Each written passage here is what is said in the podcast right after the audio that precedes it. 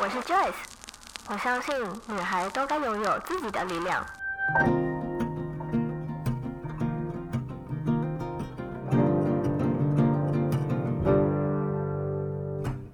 分享让我们彼此之间不再疏远，不管是财务或身心灵成长，身为女孩的我们都该拥有精彩的人生。在这里，跟我一起成长，一起阅读不同的生命典范吧。来到一则茶室。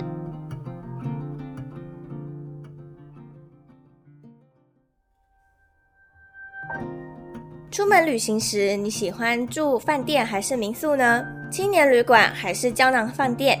对于我来说，比起服务周到的饭店，我更喜欢人情味的民宿或是青年旅馆。前几个月，我受邀前往位于台北车站巷子里的一间青年旅馆 Star Hustle 体验远距工作。在那里，我仿佛是在自己家一般的舒适，完全感受不到这是一间旅店。如果有兴趣的听众朋友们，可以到下方资讯栏的地方看看我的 Vlog 影片，有稍微介绍这间门市哦。而今天我们邀请到 Star Hustle 的行销公关查提来和我们分享这间从国外红回台湾的青年旅店，以及他们为何会想要将永续环保融入自己的企业理念，并且是如何一步步的实践呢？在节目开始之前，还是要先和所有的厂商招手。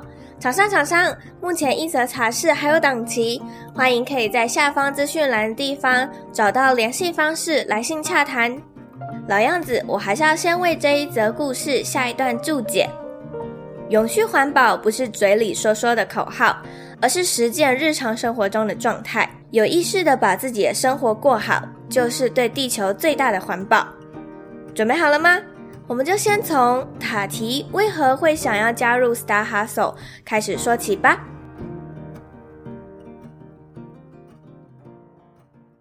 今天呢，我们邀请到一家 Hustle 的行销企划。那不知道线上的听众朋友们有没有去过青年旅馆呢？记得我第一次的青年旅馆的时候是在花莲。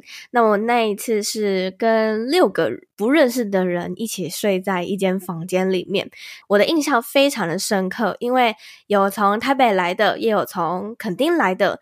那大家都各忙各的，只是晚上的时候会坐在外面。一起聊天呢，然后说说自己为什么来这里，跟接下来的行程是什么，我就觉得很有趣，可以大家在一个空间里面，然后感觉就可以认识来自台湾各地的人。那当时我是没有遇到外国人啦，那。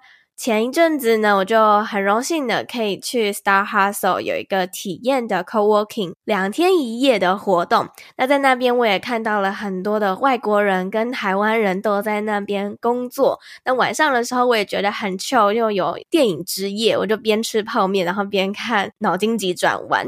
所以呢，今天我们就邀请到了 Star Hustle 的行销企划来跟我们分享。在台湾要怎么去经营一间青年旅馆？跟台湾的青年旅馆跟国外的青年旅馆又有怎么样的不一样呢？Star Hustle 呢又有融入了一些环保、永续生活的概念到他们每一间门市。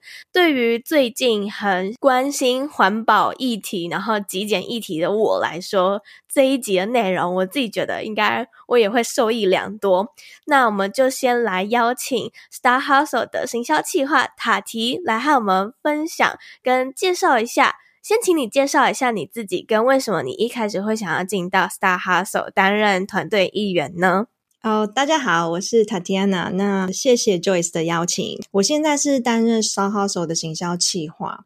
那一开始会进到 Star Hustle 团队，就其实我原本是在经营快时尚电商，将近五年的时间，所以在电商界来讲算蛮久了。当时的办公室就在现在。Star Hustle 台北车站的位置哦，oh. 对，刚好因缘际会嘛，然后就遇到两位创办人 Eric 跟 Grant，那他们就想要在这个地点开新的 Hostel，因为它离台北车站很近，所以非常的方便。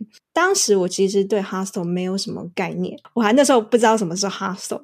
那后来我去参观了他们在中山北路上面的第一个店，那就是现在的 Share House 一三二。我去过以后，我才知道说，哦、oh，OK，原来 Hostel 是一个在创造一个人与人交流的一个住宿空间。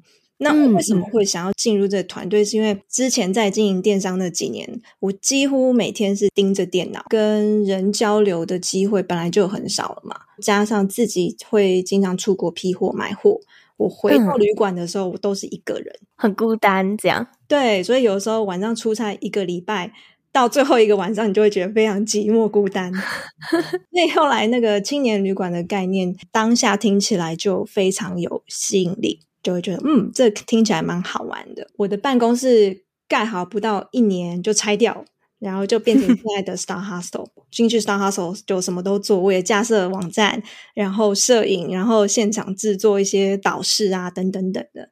然后我就越做越有兴趣。那当时也很看好，就是台湾接下来的观光发展，也就后来就决定要踏入旅宿业这一行，从全职的第一线人员开始做起嘛。后来又担任了店长，然后就一直做到现在，就是担任 Star Hostel 品牌所有点的行销企划这样子。开始接触 Hustle 这个文化的时候，你因为你刚刚有提到你很常会需要出差，那你接触了 Hostel 这个文化之后，你出差会不会？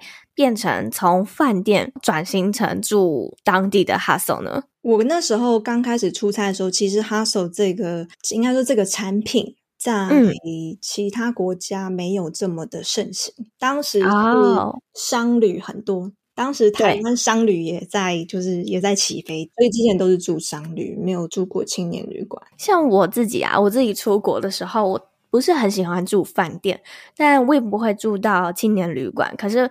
我会用 Airbnb，然后去找当地的民宿。可是其实有些民宿它就是一间房子，然后它有点像是隔套的那一种，嗯，然后它可能会给你一个空间，就就是大家可以共用的空间，共用的浴室，共用的厨房，共用的电脑之类的。那其实，在那个当下也算是一个一点点青年旅馆啦，只是，嗯呃，我就有自己的独立房间。然后我记得我印象很深刻，我第一次去是在大阪，嗯、呃，那是一个有点像是大熊的那种房子，嗯哼，就是没有没有电梯，然后他们日本的楼梯都非常的小，所以我要扛着那种。二十几寸的大行李箱，然后扛到二楼，一打开之后就映入眼帘，就我已经看到我的墙壁，就是很小一间，然后我就睡在榻榻米上面，然后有一个小小的琉璃台，然后浴室也就只有马桶而已。如果你要洗澡的话，你就是要去公共的卫浴空间。我那时候去的时候是冬天，非常非常的冷，结果就在第二个晚上，我的那个暖气坏了。Oh my god！然后我的天啊！我难道我今天要要在这边冷死了？对呀、啊，因为就想说，即便我的那个窗户已经紧闭了，我就想这样该怎么办？所以我就用那个 Airbnb 就讯息我的房东，嗯、结果他也不是很常会看讯息，因为他自己也有一个居酒屋的事业。我记得那时候他回我讯息已经是二十四小时后了。天哪！对，所以我就想说，天哪，我到底该怎么办？我现在这边完完全没有任何人呢，就好险我的隔壁是住一群大陆人，嗯，然后我是可以用中文跟他们沟通的。我就说，哎，你们的暖气是好的吗？他说是好的啊，超热的。然后我就说。我的暖气，他现在一直送出来都是冷气耶。他说什么？怎么会这样？然后他就很好心的用他的那个冷气遥控来帮我转成是暖气，所以我才安稳的睡了一觉。有人味哦。对，这就是为什么我后来非常喜欢住民宿，然后住青年旅馆的，就是因为太有人情味，而且你随时都可以认识世界各地的人。你们可以成为住在这段期间的朋友，或甚至是你们回到自己的国家。如果你们有交换，比如说脸书啊，或者是 IG 的账号的话，你们又可以成为一个跨国界的朋友，或甚至之后还可以是其他的合作方式等等的。所以这样的一个过程让我非常的喜欢。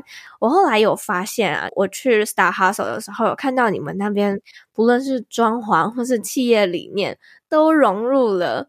环保跟永续生活，我记得我印象最深刻就是你们的那个长廊上面的那个，那是线线圈起来的那个艺术品，这样子。对对对对，那个艺术品我觉得很美，然后又用很多很多颜色去呈现的。那想要问问塔提亚，为什么你们当初会想说 Hustle 里面融入这些环保的议题呢？我们的团队哦，其实相信做什么事情都要有足够的韧性。比方说装潢好了，其实，在 Star Hustle 的装潢跟大自然是蛮接近的。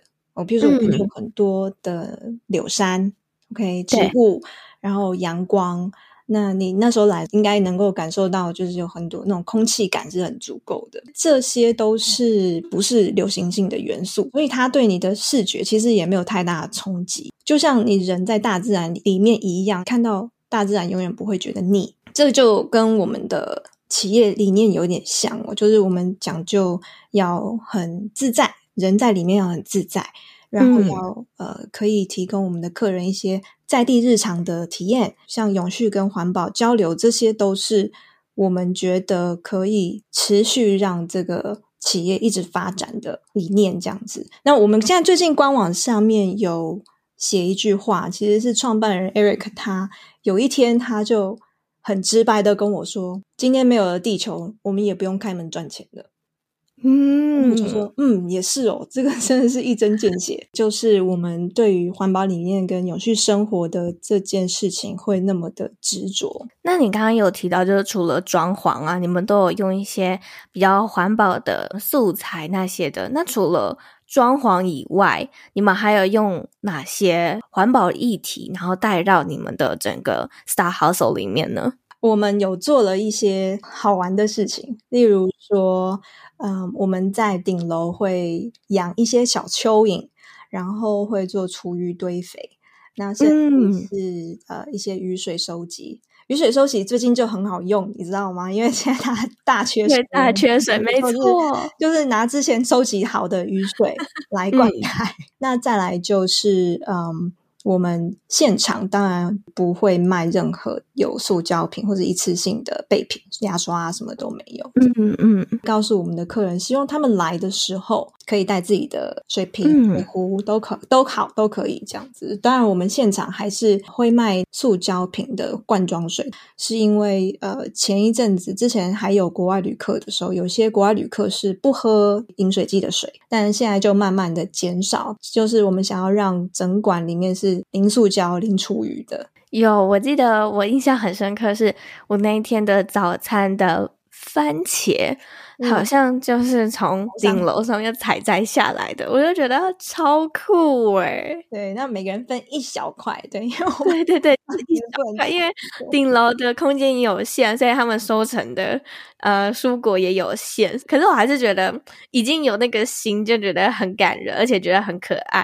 嗯、那。你刚刚有提到，就是你们创办人本身就对于环保这件事情非常的重视。可是你认为，为什么有些人明明对环保有意识啊，却常常会忘记，或者是还没有开始呢？因为像我男友，我可能会在他耳边就是说，买饮料你可以买，可是你不要拿吸管，至少你做到不要拿吸管这件事情。可是他就会好。我记得，我这次记得，下次会忘记，或者是他十次里面，他就有大概五次会记得，五次就会忘记，或甚至他记得他不要去拿吸管，可是他拿了筷子，所以就 就会觉得你做就要做到全面呢。然后每次跟他讲，他就说我忘了，我就觉得、嗯、Oh my God，我觉得你就是他那个肩膀上面左右两边的。有小天使跟小恶魔，所以你就是他那个小天使。Uh, 我觉得每个人的 心中都有一个小天使跟小恶魔。那个小天使就会跟我们讲说：“对，我要爱护地球，怎么样怎么样讲，我就是一定要很有环保意识。”但是呢，这个小恶魔有的时候会跟你说：“哎呦，这么麻烦就算了，或者讲今天有点不太方便的，没关系，下次来环保就好。”没错，对，我觉得当地球的资源越来越少的时候，每个人心中的这个小天使的声音应该会越来越响亮。嗯、然后另外一个，我觉得应该是现在有很多年轻人，或者是我们这个年代，就是会想要友善地球，而且我们也很有环保意识。有的时候我们还没有受过很大的那种冲击。或者是我们还没有感受到很严重的地球资源不够，或者是人创造出来的浪费。我们之前在馆内哦，又做了一个三天的垃圾分析，呃，所有的伙伴，然后我们把三天两百多个人每一天创造出来的垃圾打开来，然后去看里头到底有什么。然后经过那一次，其实大家就会发现说，哈。为什么这个东西也要丢掉？可能它可能只是一个可能喝了两口的饮料哈，对，或者是会发现，呃，客人可能把衣服会丢掉，可是他可以拿去捐。Oh. 呃，厨余占很大的一部分，大部分都是客人可能吃了一两口就直接把它丢掉了。经过那一次之后，我们就有很多的伙伴，因为你真的是身体力行去挖垃圾，你去分析这些垃圾，所以你的那个心里头有一个。很严重，就会觉得感受到那个冲击，嗯，然后经过那次的体验了以后，嗯，他们就变得更有这种环保意识。你直接让你们的伙伴上了一课，让他们自己去亲身体验之后，由他们自己由内而外的去知道环保这件事情的重要。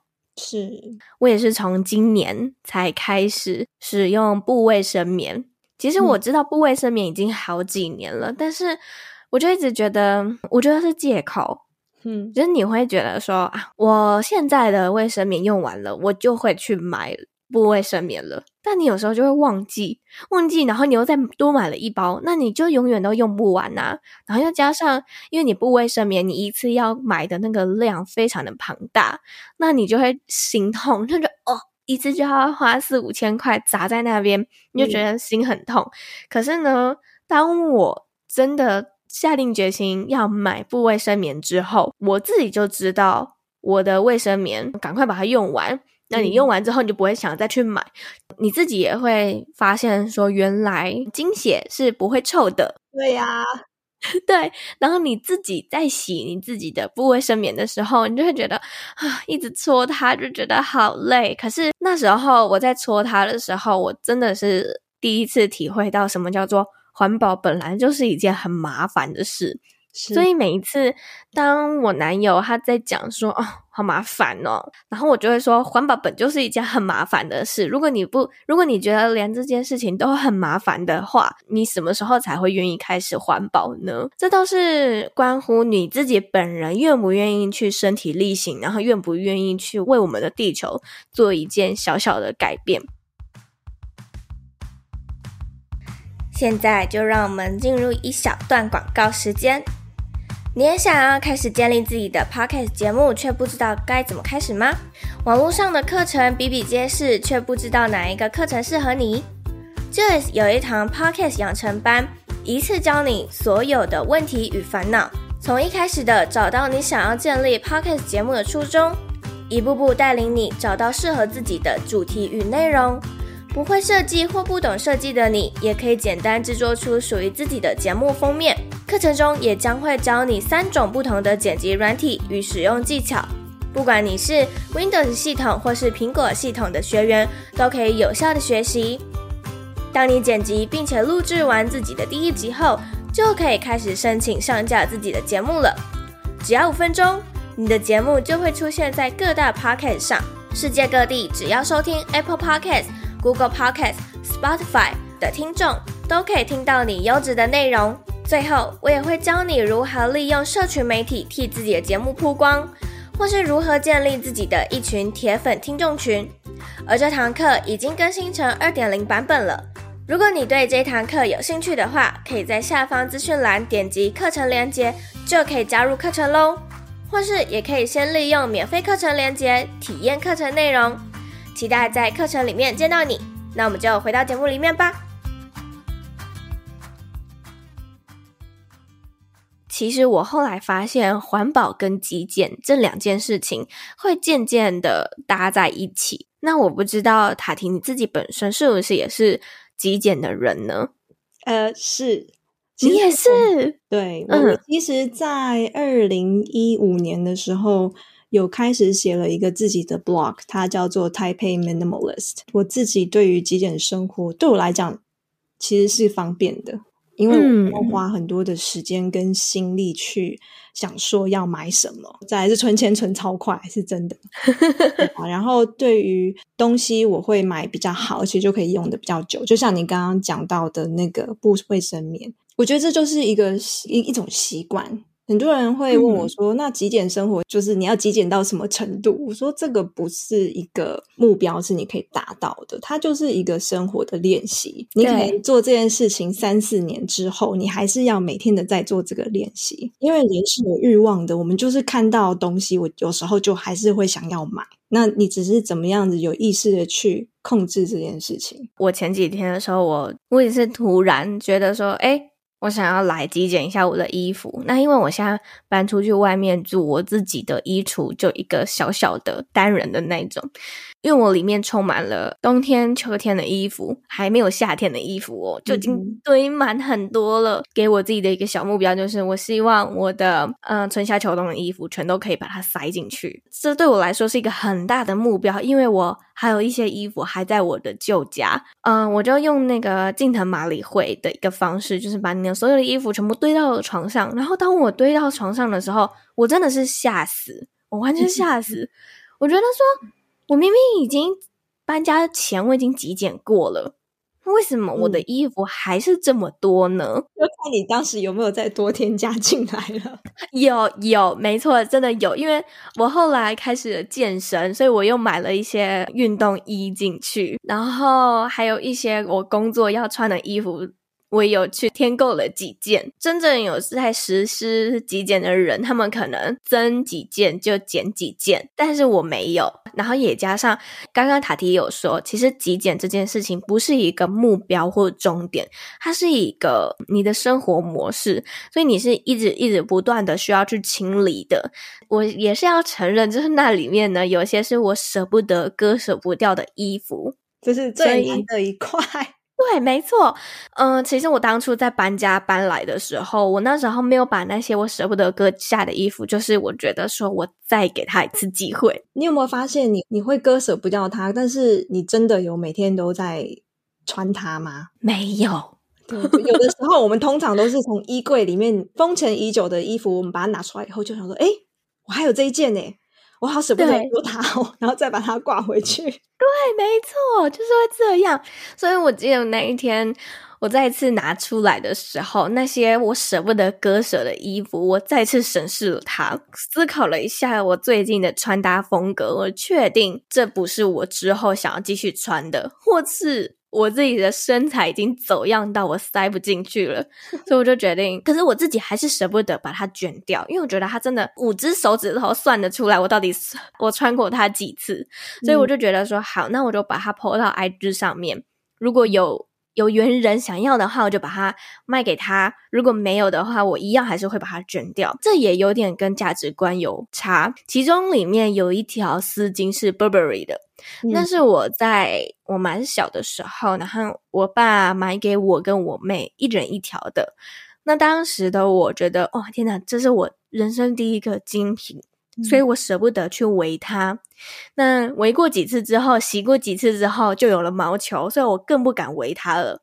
结果就这样不敢围，然后舍不得围。经过了很多年之后，我当天我把它拿出来，我看到它整条都是黄斑，我真的吓死。嗯，这种东西我该怎么办？所以我就直接把它捐掉了。嗯嗯嗯。结果我捐掉了之后，当下的感觉是什么？那个当下的时候，我觉得是，其实我没有想到说我要去处理它，就是把它变干净什么的。我真的觉得惋惜。然后我自己也上了一课，就是即便是精品。也还是会有坏掉的一天，你不要花了钱之后舍不得去穿戴它。结果我后来回到家之后，我妈就说：“你真的把那一条丢了吗？”我说：“对啊。”她说：“你怎么没有想过说要送洗给专业人士去处理呢？”然后我说：“我已经挂在里面超过十年都没有围它了，你觉得我还会再围它吗？”嗯，然后我妈又开始在那边啊，这是很浪费啊，那条那么贵。但是我就觉得说。就算它再贵，它都已经这么多年没有被我穿戴了，那个钱也都已经折旧光了，嗯、所以我才会说这好像有点跟价值观有问题。我觉得这个跟价值观还有另外一个，就是以前的我也是很常会把我们的精神寄托在一些物品上，因为有回忆，对，会想说天哪，如果我丢掉了这个东西，我是不是就会忘记这件事情？所以我们就会一直抓在手上，紧紧的都不放。可是其实这个。呃，如果有办法把它分开的话，它就不会回到衣橱里头去了。对，有些东西你是可以把它化成是电子档。呃，刚刚塔提有说的，我们就是留在自己的脑海里，我们真的不需要堆那么多的东西在家里。嗯。这也是后来我发现说，其实极简啊跟环保会串在一起的一个。我觉得还蛮有趣的地方。其实我对于极简跟环保这个，有时候会有一点点挣扎吗？像 Marie Kondo 他呃在讲的理念，就是比如说你新增了多少东西，你可能就要丢多少东西出去。对，这是我发现在日本很多极简的书里头会出现的。可是这个我觉得比较呃跟环保意识有一点点差别的地方，是在于说你你可能会一直汰换。哦，对，因为你一直汰换的这个过程，对地球又会造成一些负担。我通常还是会跟大家讲说，你要买衣服就买好一点的，没错，可以穿很久的，对，对，然后耐穿，你真的很爱的。因为像我之前在做快时尚的时候，我也知道大家衣橱就那么大，然后女生基本上。还是可以每一季都一直买，一直买，一直买，感觉永远都塞不进去，就塞不完就对了。这个部分我就会我自己心中是有这个挣扎，所以也是还在做练习。那我也想再问问塔提，因为像我去你们的那个台北车站那一馆的 Star Hustle 啊，或者是我当天去的时候，我有看到很多的木头，你都说是来自台湾。那这些素材啊，你们怎么没有想过说要用国外的素材，然后全部都是用台湾本地的呢？支持在地素材是一个相对环保的做法，你这样就省去了从国外运输而造成的那个碳足迹。然后同时，其实也是支持我们在地的经济。Oh. 我们这些柳山，它的来源是在新竹的一个家庭企业，嗯、然后他们已经经营三代了，然后他们都是在做这个柳山，所以对我们来讲，这是一件非常有意义的事情。这个木头它不但是来自于我们自己的土地，它又有它自己的故事。好，希望不会发生。假设说这 hostel 它要回归大地了，它还是回到它自己的家。哦，天哪，我起鸡皮疙瘩了！它就是土生土长的台湾木头，对，生在台湾，死在台湾这样子。听众朋友们可能没有去过台北车站的 Star Hustle，那如果你们想要看那一间门市的 Star Hustle 的话，可以到我的 YouTube 频道，我有拍一支 Vlog，或者是可以直接亲临造访一下 Star Hustle。那嗯，我记得那边有一个非常漂亮的公共空间，嗯、然后它是一个有点像是落地窗的一个小小的凸起来的榻榻米的空间。那那边有种满了很多的大型植物，重点是，嗯、呃，因为那边有用了很大量的玻璃，所以阳光直接洒进来的时候非常漂亮。像刚刚塔提有讲到的。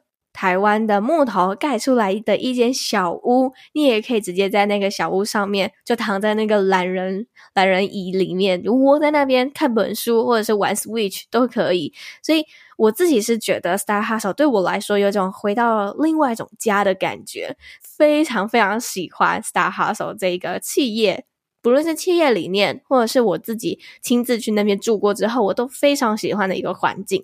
那刚刚塔提有讲到，其实 Star Hustle 在之前呢、在二零一九疫情爆发之前，嗯、有百分之九十的顾客都是来自于国外的。那你们都是做了哪些行销方式来吸引这些国外的旅客呢？我通常讲到这边，我都会有一点点就是害羞。因为自己本身 现在在做行销企划，可是呢，我们其实，在二零一九年之前，从来没有买过任何的广告，也没有 做过太多的行销。客人都是来自于韩国或者是日本或者是国外的一些部落客，他们来了以后会帮我们在 Naver 上面啊，会写很多的文章。二零一八、二零一九，我们蝉联了。两年全球大型青年旅馆第一名，全球的哇，那次了之后就开始有更多的欧美客人就注意到我们。我们的行销方式就是口碑行销，我们大部分的时间基本上很花我们自己的每一天的时间去精进自己，然后把自己接待要做好，然后把青旅这一块要做好，然后经常会跟我们的客人打好很好的关系，所以回头客的数量也很多。那之前我记得有一次，呃，我们香港客人他很感动。的原因是因为那时候香港有一次大台风，呃，我们现场柜台没有什么，他就只是出于关心，那他们就 email 了我们的香港的客人，你们还好吗？我们听说香港的台风很严重，那香港客人就非常的感动，就会想说啊，你们远在台湾。然后看到还关心我们，会想到我，而且我都已经 check out 这么久了。然后后来就跟客人会变成是好朋友。如果今天要推荐旅馆的话，他们也会就是推荐 Star Hostel 这样子。天，我刚刚听到那段故事，就真的是起鸡皮疙瘩了。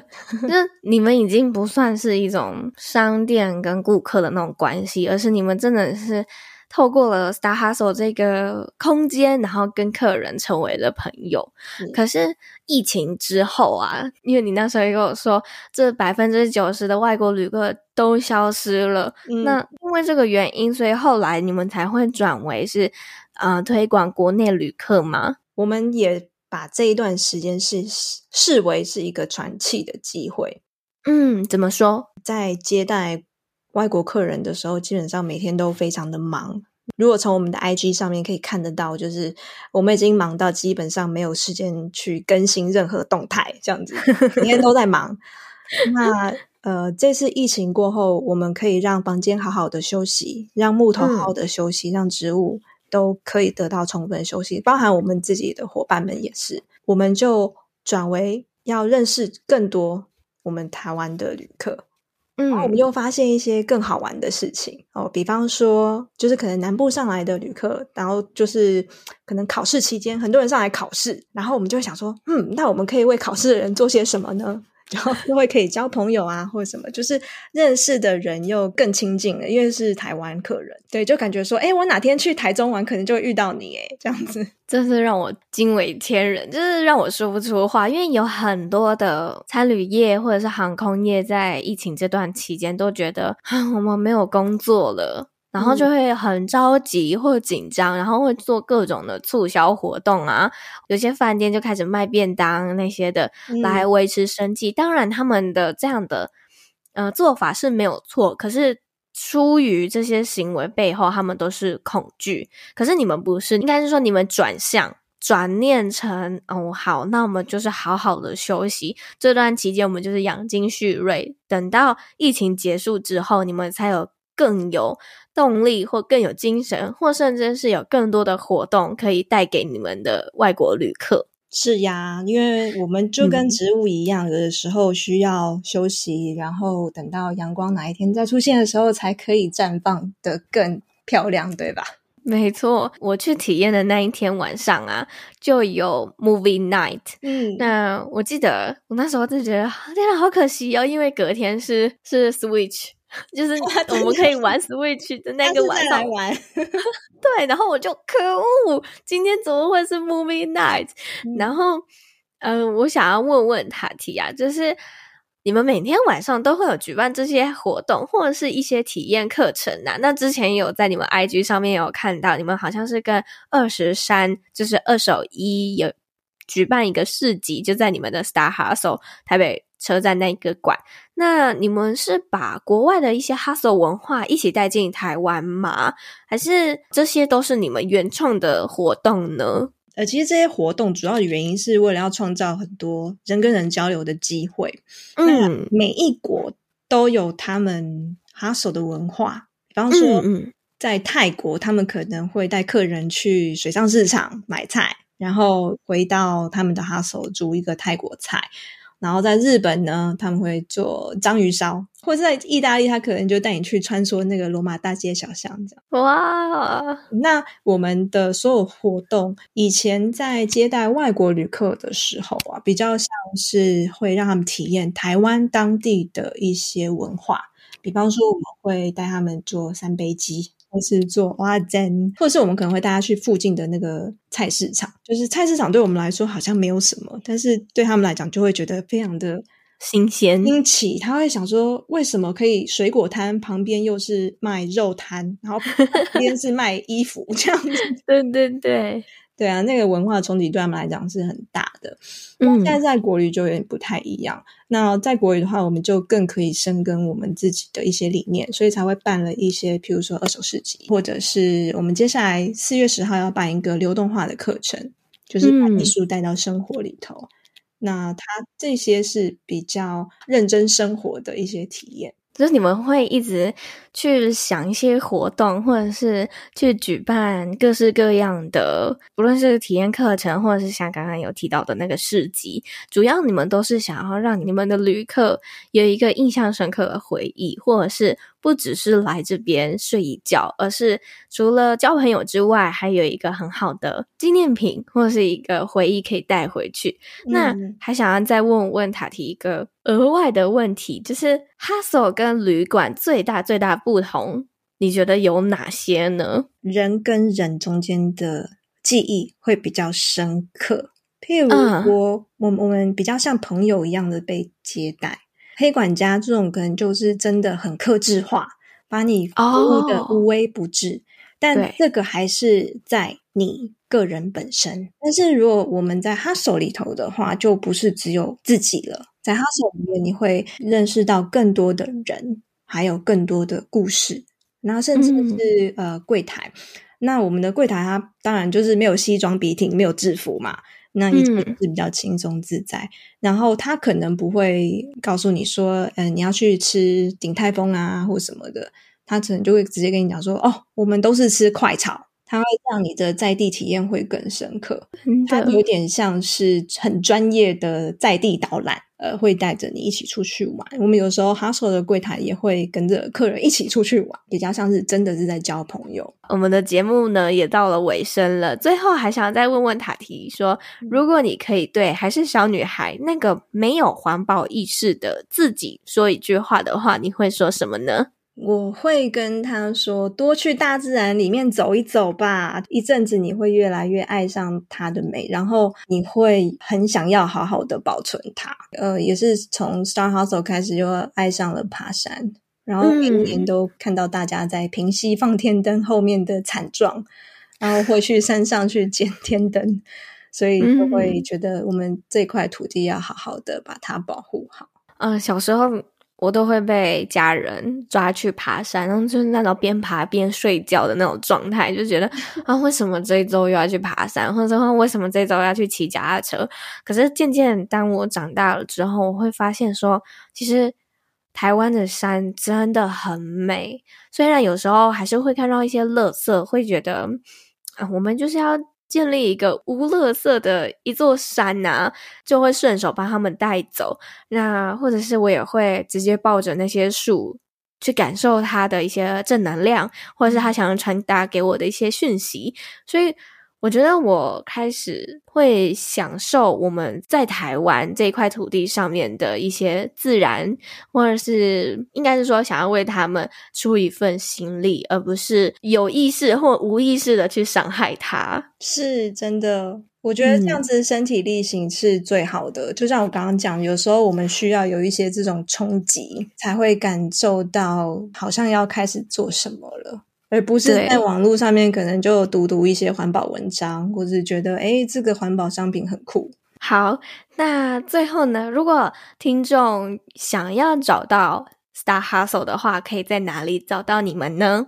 可以到我们的官网，或者是呃最快的方式，在 Google 上面打 Star Hostel 就找得到了。嗯、也欢迎大家就是呃加入我们的粉丝团，如果有任任何的活动，都会 post 在上面。那我也会把相关的链接都放到这一集的下方，如果有兴趣的小茶友或听众们，就可以到各个他们经营的链接去找他们。不论你是住在台北或者是台湾的各个角落，你们可以直接到他们官网上面，因为他们家据点也蛮多的，可以去体验看看，然后去认识一下朋友，或甚至是可以直接去那边体验课程。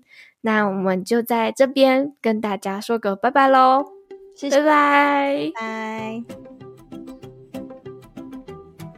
听完今天的节目，你是不是也和我一样想去体验看看 Star Hustle 青年旅馆呢？上次的体验经验让我非常的喜欢，而在那里也时常会举办体验课程或是市集活动，让所有的旅客都可以一起参与。我真的非常推荐你，可以在疫情结束后去体验看看他们的每一间门市，一定都会让你赞不绝口。如果你想要了解更多 Star Hustle 相关的讯息，也可以在下方资讯栏的地方点击过去了解。如果你觉得今天的内容对你有帮助的话，欢迎你直接截图这一集分享到 Instagram 现实动态上面，并且 tag 我，写下你的心得感想与想法。我的 IG 账号是 J O Y C E H S H 点 C O，或是你也可以帮我们在 Apple Podcast First Story 上面打五颗星评分。你的小小举动都是支持我持续制作出更多好内容的动力来源。或是如果你想要直接用行动支持赞助我的话，也欢迎你可以直接在下方资讯栏的地方点击赞助连结，请我喝杯茶，支持我持续在这里每周三早上八点为你讲一则好故事。那么就下周三再见喽，拜拜。